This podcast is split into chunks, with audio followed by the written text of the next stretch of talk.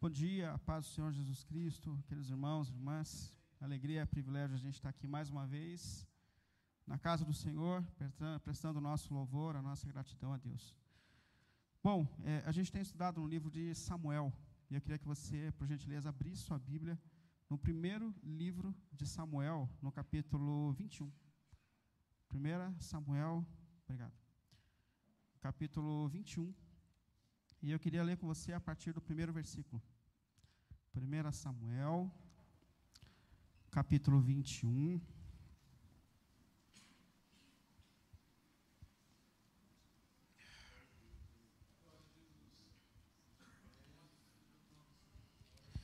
Davi foi falar com o sacerdote Aimeleque, em Nob. Aimeleque tremia quando se encontrou com ele e perguntou: por que você está sozinho? Ninguém veio com você? Respondeu Davi: O rei me encarregou de uma certa missão e me disse: Ninguém deve saber coisa alguma sobre a sua missão e sobre suas instruções. E eu ordenei aos meus soldados que se encontrassem comigo num certo lugar. Agora então, o que você pode oferecer-me? Dar-me cinco pães ou o que tiver. O sacerdote, contudo, respondeu a Davi: tenho, Não tenho pão, somente pão consagrado. E os soldados, se os soldados não tiveram relações com mulheres recentemente, podem comê-lo. Davi respondeu: Certamente, certamente que não. Conforme o nosso costume, sempre que saiam em campanha, não tocamos em mulher esses homens mantêm o corpo puro, mesmo em missões comuns, quanto mais hoje. Então o sacerdote lhe deu pães consagrados, visto que não havia outro além do pão da presença, que era retirado diante do Senhor e substituído por pão quente no dia em que era tirado. Vamos lá? Ô oh, Pai querido, obrigado, Senhor, por esse privilégio que nós temos de mais uma vez estar na Sua casa, Senhor. Obrigado por tudo que o Senhor já tem nos feito até aqui, Senhor. E nós consagramos mais uma vez esse momento a Ti, Senhor. Pedimos que Sua palavra, apesar das minhas limitações e das nossas limitações, venha de encontro aos nossos corações e às nossas vidas, Senhor. Que a Sua palavra nos traga direção, sabedoria, discernimento, para que nós sejamos de fato a cada dia mais parecidos com o Senhor. Para que os Seus propósitos se cumpram em nossas vidas e em nossa história, Senhor. Pelo nome de Jesus. Pelo nome de Jesus. Amém. Amém. Pode sentar. Alegria a gente, mais uma vez, estar aqui no sábado do Senhor, dia que a gente tem separado para estudar a palavra, prestar o nosso culto a Deus. Inclusive, se você estiver visitando a gente hoje e ainda não conhece a, a nossa estrutura, todo sábado, a partir das 10 horas da manhã, a gente se reúne aqui na IAP da Vila. E a gente tem várias salas funcionando aqui. É, não só focado na, nas faixas etárias, ou seja, desde as crianças menores até os nossos adolescentes, jovens, não só focado nessas fases da vida, mas também focados na, na fase espiritual de cada um. A gente tem um propósito aqui na IAP da Vila de ser a cada dia mais parecido com Jesus. Então a gente tem se organizado é, olhando para a fase de cada um, na expectativa de que cada um encontre esse trilho, esse caminho para que viva essa transformação e que o propósito de Deus se cumpra na caminhada de cada um. Então, todo sábado, inclusive, se você faz parte da IAP da Vila e não frequenta uma escola bíblica, uma sala, um ambiente para você trocar ideias, é, as suas percepções do Evangelho, eu queria te convidar a encontrar esse espaço, porque isso é muito importante para a sua vida, para a sua jornada, para desenvolver vínculos, relacionamentos, e, como eu disse, trocar ideias a respeito do reino e da vontade de Deus sobre a nossa jornada. Bom, se você tem acompanhado a gente, a gente está em uma série que a gente tem chamado de Altos e Baixos da Vida, e é uma série com foco na vida de Davi, que ainda nesse momento em que nós estamos da história, não é o rei Davi, não é o rei Davi, é Davi. O rei que está atuando nesse contexto histórico ainda é Saul. Então a gente está falando ainda do mundo de Saul, do governo de Saul. E olhando para a história de Davi, se você tem acompanhado a gente, ou pretende acompanhar, a gente percebe que a vida ela não é linear. Ou seja, a vida é marcada por momentos altos e baixos. A vida é marcada por fases. E a nossa história também é marcada por acertos e erros, assim como foi a história de Davi.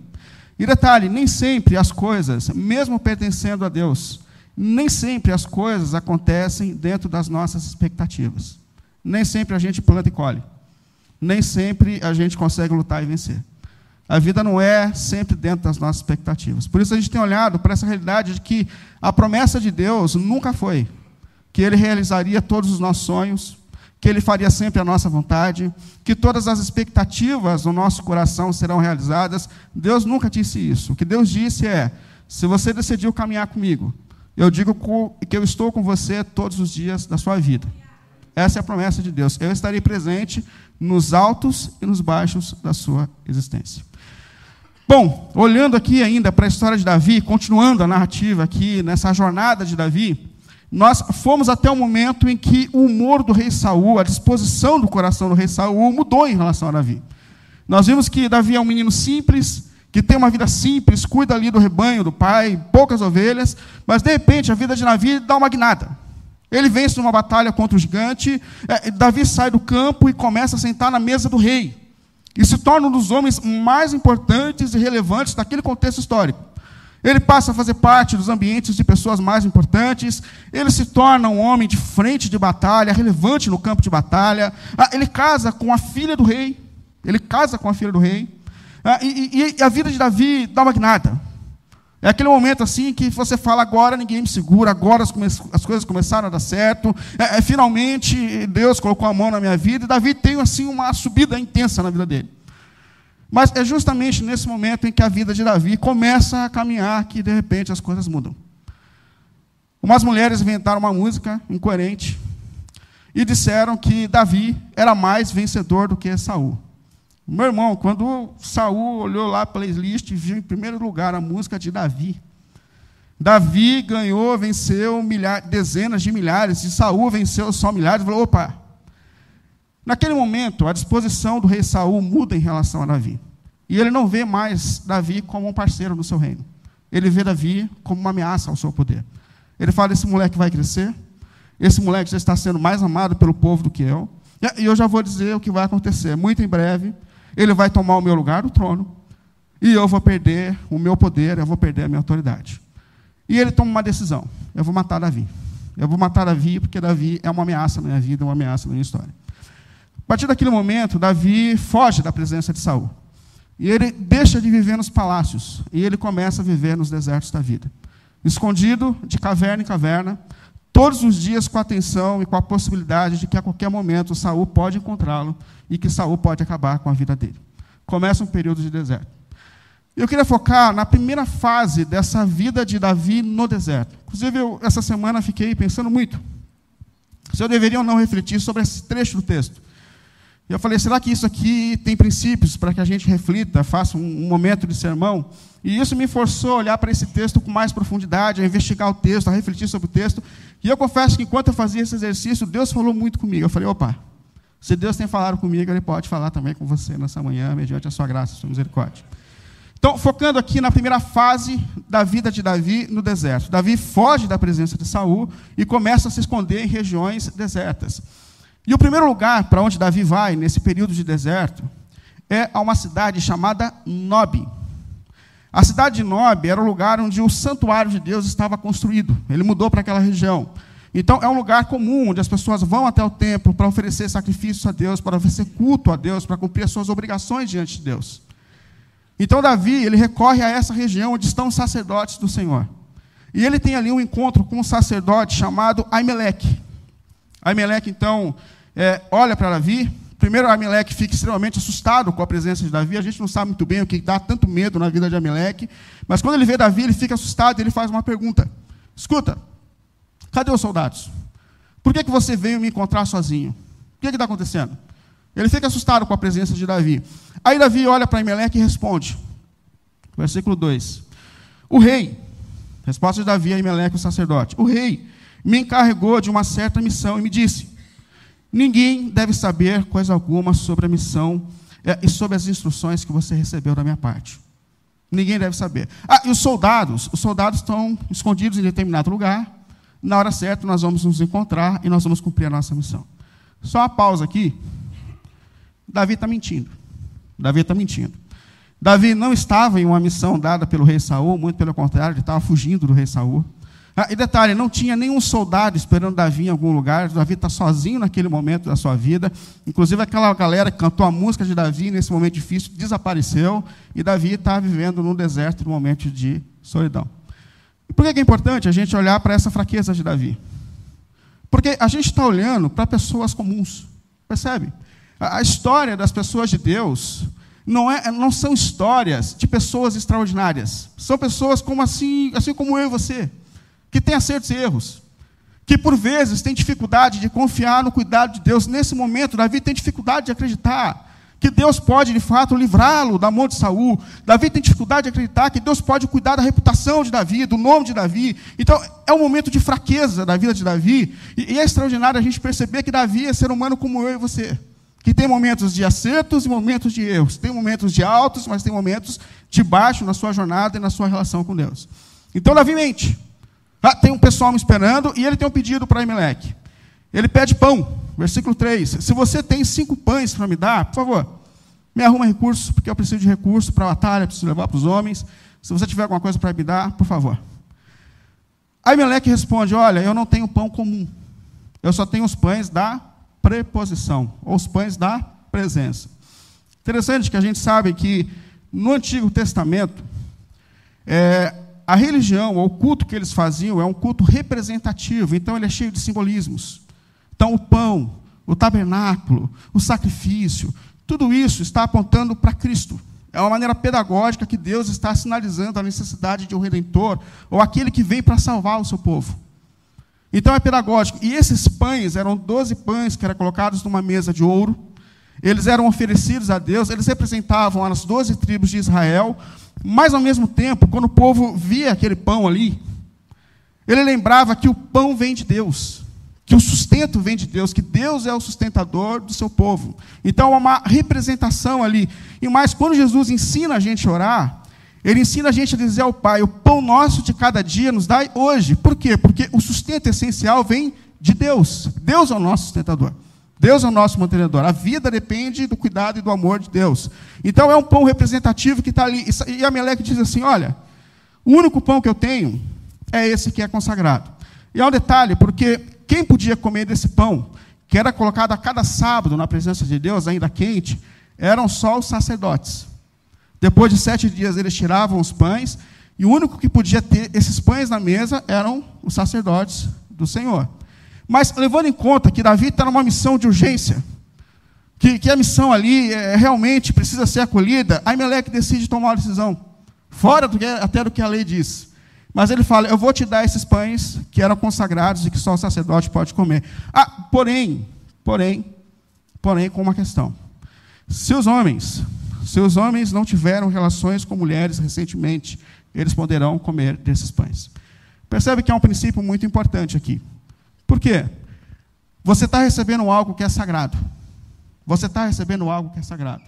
Mas lidar com as coisas sagradas exige santificação pessoal. Percebe o princípio aqui? Então, assim, não, é você simplesmente chegar no culto de sábado e falar assim: Ah, Senhor, eu estou oferecendo a Ti o meu culto, a minha adoração, a minha vida pertence a Ti, cantar louvores. O Senhor. Não, não, peraí, peraí. Estar diante de Deus, o culto que a gente oferece a Deus, está relacionado à nossa santificação pessoal. É por isso que o apóstolo Paulo fala em Romanos capítulo 12. É, os rituais no templo, o pão, tudo isso que acontecia no contexto do Antigo Testamento, acabou, passou. Isso não faz sentido para o culto de vocês. Mas deixa eu dizer uma coisa: ofereçam as suas vidas como sacrifícios vivos diante de Deus. Percebe? A vida é o sacrifício. Lidar com o santo, lidar com as coisas santas, exige de nós santificação pessoal.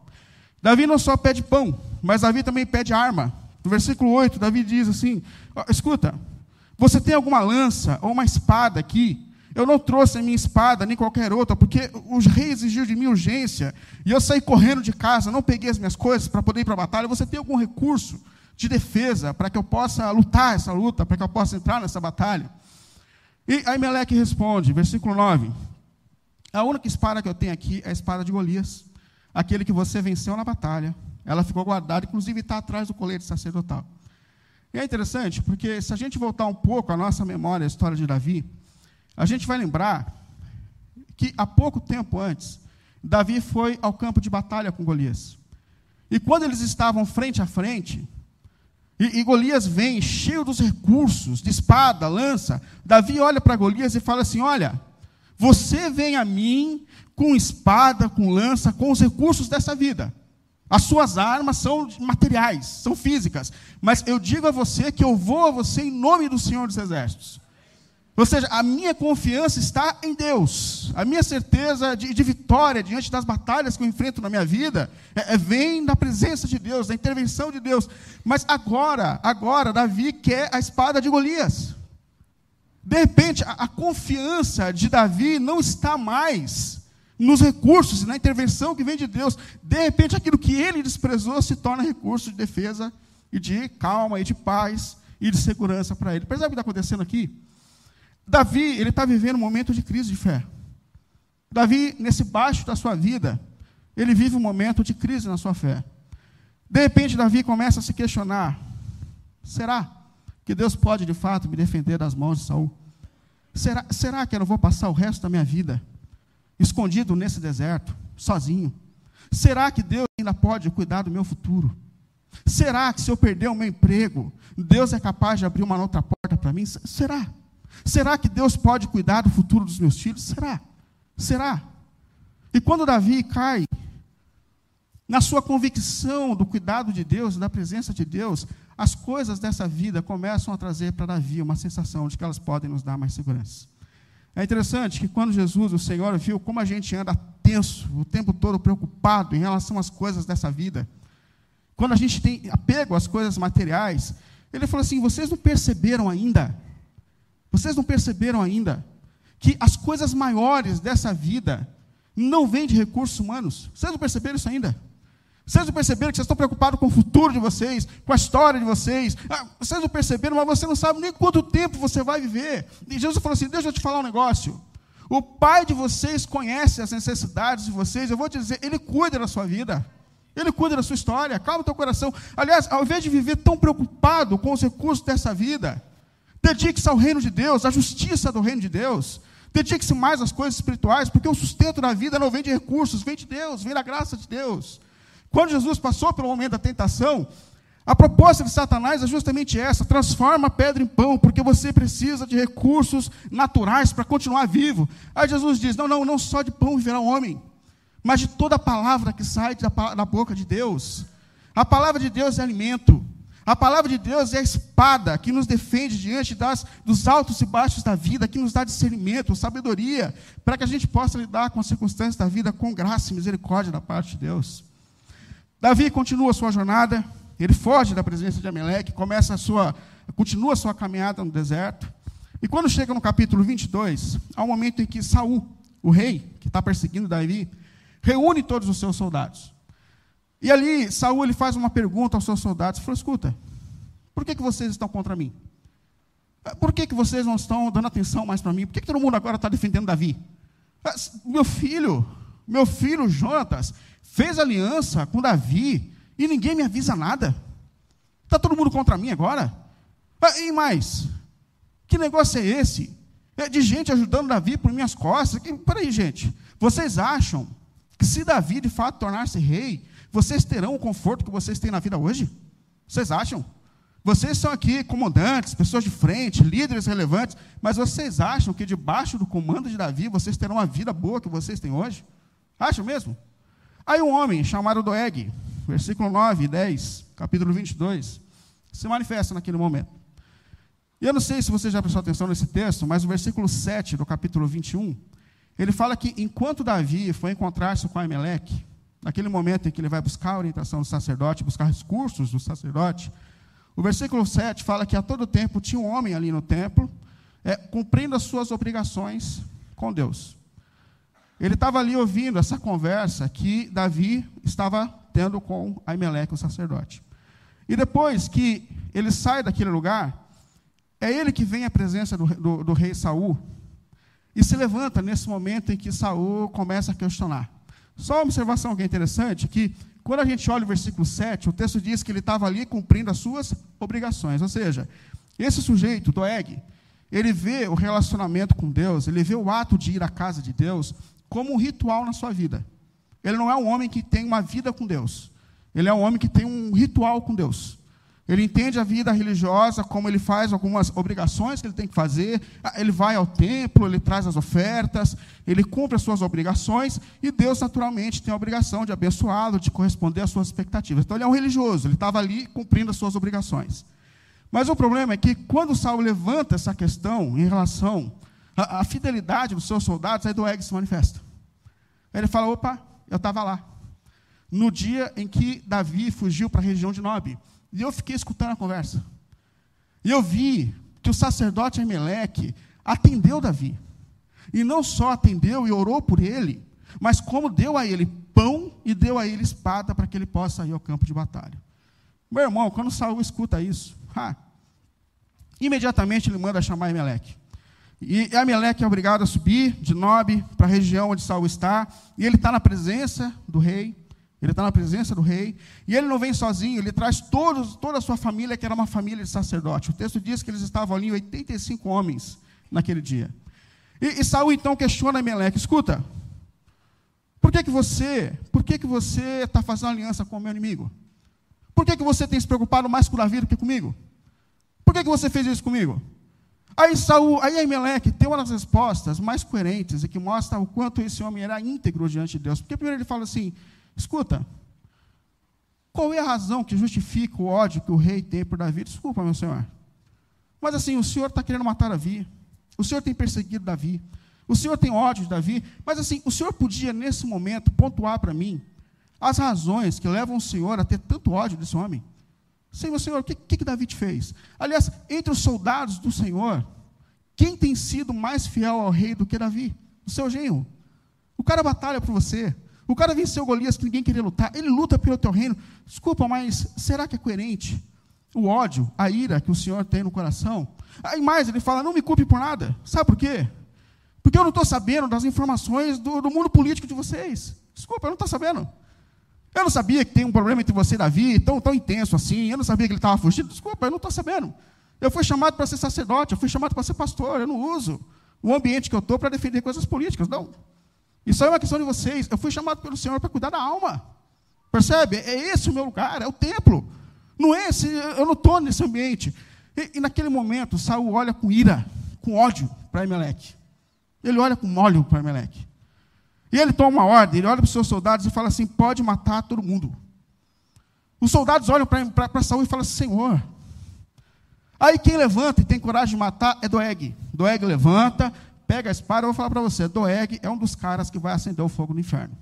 Quando o Senhor manifestar justiça sobre os pecadores desse mundo, tem uns caras que vão ser, assim, que quando a gente faz churrasco, tem aquele negócio seguinte, começa o fogo, vai ser Doeg, vai ser o cara que vai ser usado para acender o fogo no inferno. Mas Doeg levantou, pegou a espada, matou Ameleque, matou 85 sacerdotes do Senhor naquele mesmo dia. Uma tragédia. Ainda saiu dali, foi para a cidade de Onob, onde habitavam os sacerdotes, acabou com a cidade, matou desde os mais novos aos mais velhos, acabou com tudo. Acabou com tudo. Aí eu me coloco a pensar, primeiro, primeiro, cuidado com a motivação da ira do coração. Percebe? Que quando Saul perde a autocrítica, quando Saul perde a capacidade de olhar para os seus próprios defeitos, limitações, quando Saul perde a capacidade de olhar para si mesmo, ele não se torna só um crítico, mas ele se torna alguém que machuca e mata. Percebe?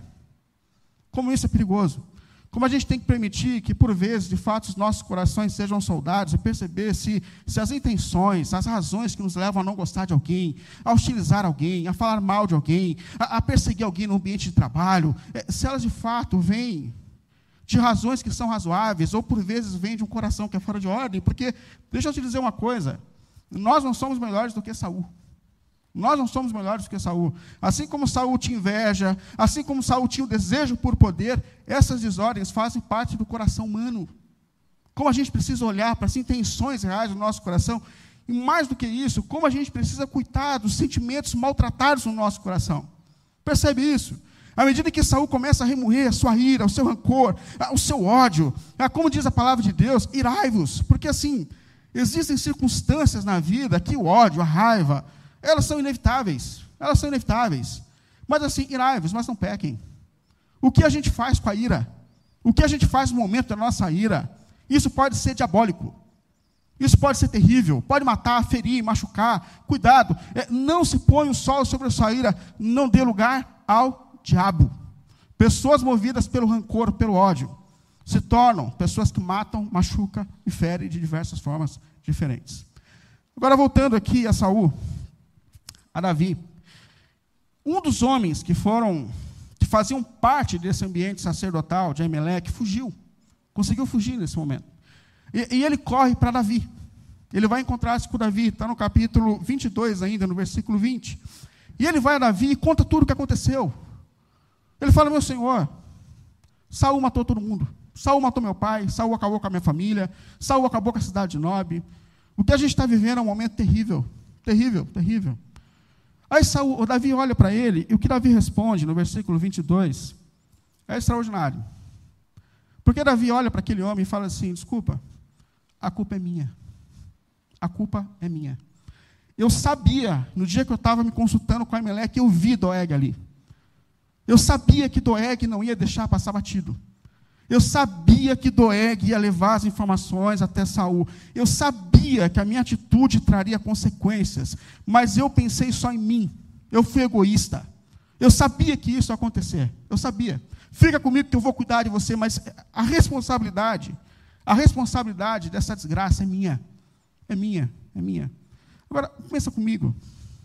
Se apesar das nossas desordens, se apesar das nossas falhas, se apesar dos nossos felizes, a gente tivesse essa mesma sensibilidade de Davi diante dos acertos e erros da nossa vida. Não, pensa sobre isso.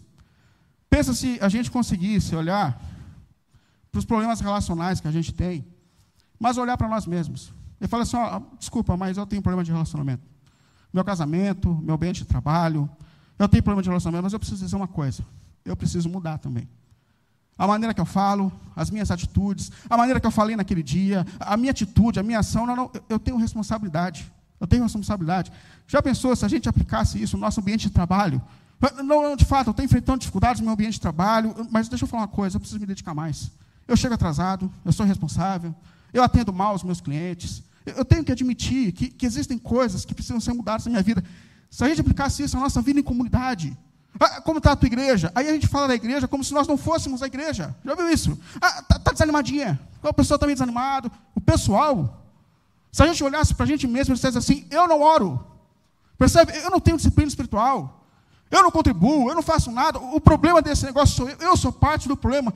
Já pensou se Deus nos desse a sensibilidade e a capacidade de autocrítica, de autocrítica, de perceber as nossas desordens, de perceber que nós erramos, como nós poderíamos desfrutar muito mais da graça do perdão de Deus sobre a nossa vida, sobre os nossos relacionamentos e sobre a nossa história?